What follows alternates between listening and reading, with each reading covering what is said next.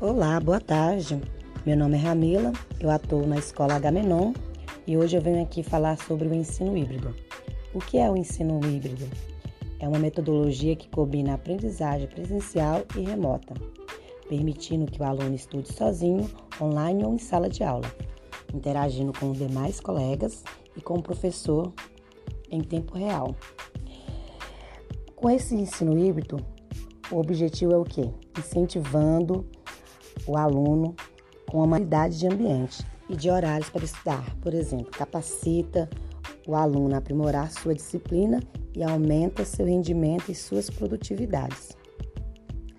E caros colegas, se querem saber mais sobre o ensino híbrido, temos as plataformas digitais que vêm nos auxiliando nessa época de pandemia, né?